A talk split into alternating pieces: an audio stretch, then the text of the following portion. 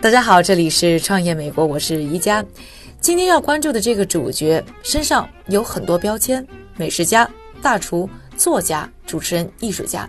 这么多的标签都集中在安东尼·伯登身上。在很多人的眼中啊，他是浪子，是硬汉，是脆弱迷失的灵魂，是引领千百万计普通人过上更勇敢、更美好生活的传道士。但就在一年前，他自杀了。一年后的今天，对他最好的怀念，或许就是讲述一个和他有关的故事，一个关于烹饪、关于刀和爱的故事。毕竟啊，人们怀念的是一个世界上最会讲故事的男人。一九六一年七月二日，海明威在美国爱达荷州的家里，用一管陪伴自己十二年的猎枪结束了自己的生命。那一年，他六十二岁。那一瞬间，混乱和暴力笼罩着这位美国硬汉的人生，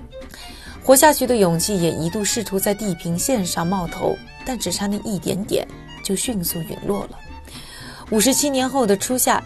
二零一八年的六月八日，美国大厨、评论家、CNN 主持人和奥巴马对影的男人安东尼·伯登，在一家酒店用绳子结束了自己的生命，享年六十一岁。那一段时光重生的曙光，也差一点点照亮了这位美食界的海明威，像黑暗中亮了一下又被熄灭的烟头。两个不同时代的硬汉，在黎明即将到来前的黑夜里，选择了同样的自我了结。原本他们可以继续做狮子，吼声嘹亮，划破长空。和海明威一样，围绕在安东尼死因上的谜团还有很多。就像他留给这个世界的遗产，并没有马上消散。在安东尼自杀一年之后，二零一九年，他的两百零二件私人物品出现在了博丹遗产拍卖中心的拍卖会现场，其中包括名画、名表和纪念版的海军夹克。而最引人注目的，则是一把起价五万美元的陨石厨师刀，而它的最终成交价则超过二十三万美元。安东尼·伯登不仅仅是简单大厨。1978年，他从厨艺学校毕业，成为一家美国法式餐厅的主厨。二十年的一线厨师生涯之后，他亲自创作了书籍和系列电视节目，像海明威一样，在美食领域构筑了一道充满男性荷尔蒙的独特风景。早在两千年，他撰写的《厨房机密手册》就夺得了纽约畅销书排行榜的冠军。除此之外，他曾获得艾美奖和 Peabody 奖。其担任策划、主持、撰稿的多款美食旅行节目，像《厨师之旅》《博尔登不设限》《博登创意地》等，在世界各地啊长久不衰，让人们记住了这个身材高大、银色卷发、手臂上。满是纹身的男人，奥巴马在怀念安东尼·伯登的推文中写道：“他教会我们很多关于食物的知识，更重要的是，他有能力让观众们聚集在一起，让我们对未知减少恐惧。”而这把拥有独特的爆炸式碳波纹的陨石刀上，公众们也看到了这位美食界的摇滚明星曾经带给这个世界的光辉。而在2016年，第一个被这把陨石刀迷住的人就是安东尼·伯登自己。这是一把有魔力的厨师刀，包括它的铸造者在内的世人都被它的魅力所惊艳。它由刀具界的传奇保博·克莱默打造，受到日本武士刀的深刻影响。这是一把名副其实来自星星的刀，因为打造这把刀的生铁是从陨石中提炼的。安东尼呢曾经评论克莱默的手艺是世界上最棒的刀。这把刀诞生在一个沸腾的热金属加工车间，经过数小时的融化、研磨、捶打和冷却，在锻造界只有克莱默才能完成这个炼金术士的实验。而这把陨石刀已经不再是一把单纯的厨师刀，更是一件啊艺术品。故事呢要追溯到二零一五年，克莱默呢在纽约的某个颁奖礼上和安东尼首次见面。当时呢，克莱默被美国工艺委员会授予了杰出技能奖。对手工艺品工艺极其刁钻的安东尼呢，正是颁发此奖的发起人。初次见面，克莱默描述自己表现得像个笨手笨脚的白痴。他觉得安东尼做的一切事情都让他疯狂的迷恋和支持。当然了，除了安东尼早先沉迷于毒品这件事儿，他也觉得呢，安东尼亲切的让人觉得不可思议。那次见面之后呢，他们就喝着苏格兰威士忌，开始聊他们都同样迷恋的厨刀。几个月之后呢，安东尼在西雅图北部克莱默的钢铁厂里拍摄了专门讲述美国工匠的节目《原始工艺》。但是呢，安东尼从来没有要求克莱默为自己呢定制一把陨石刀，无论是在颁奖礼上还是录制节目的时候。安东尼都不习惯用自己的名人光环为自己呢谋取好处。有意思的是啊，如果安东尼真的大摇大摆的让克莱默为自己打一把刀的话，克莱默啊有可能会毫不客气的让他在长长的等候名单上登记，或者呢以高达一点五万美元的价格呢在拍卖会上去直接买一把。在原始工艺录制的间隙，克莱默主动呢和安东尼提到说，如果发现了新的陨石坑，他就会啊为安东尼呢去淘一些好原料。他想呢，长期的厨房工作已经让安东尼懂得用手艺谋生意味着什么。克莱默表示啊，从经营餐厅的角度考虑，他也能够理解，即使一个大人物突然出现在门口，你也不会随便取消任何一个顾客的提前预定。这个太不酷了。几个月后，当克莱默真的从新的陨石坑里拿出原料之后，安东尼呢只对他提出一个要求，就是呢按照他自己的想法去做。两个星期之后呢，一把十英寸以可可木做把手的钢材陨石刀就诞生了。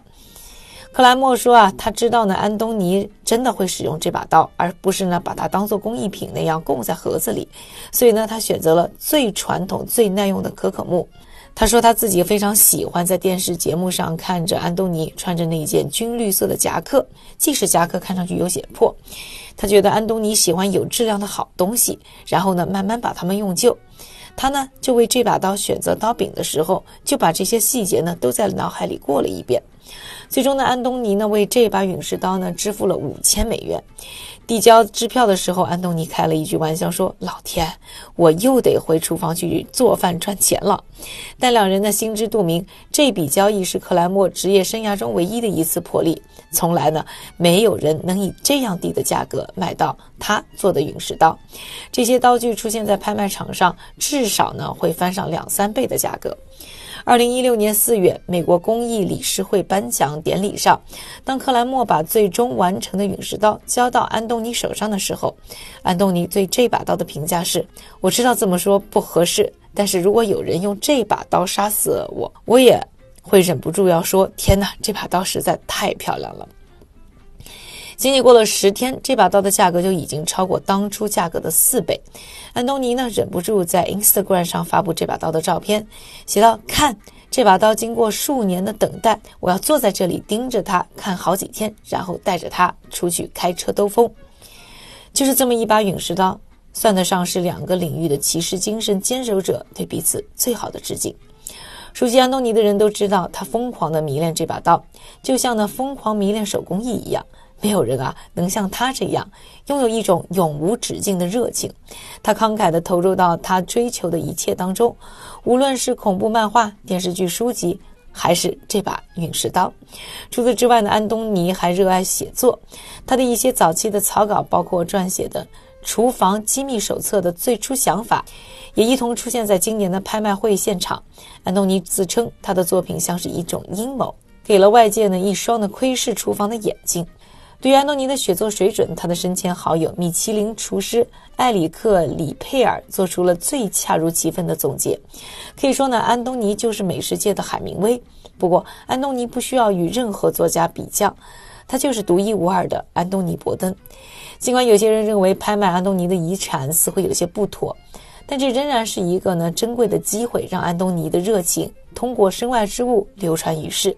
遗产的收入百分之六十将转交给安东尼的独女和他早已疏远的前妻，而另外的百分之四十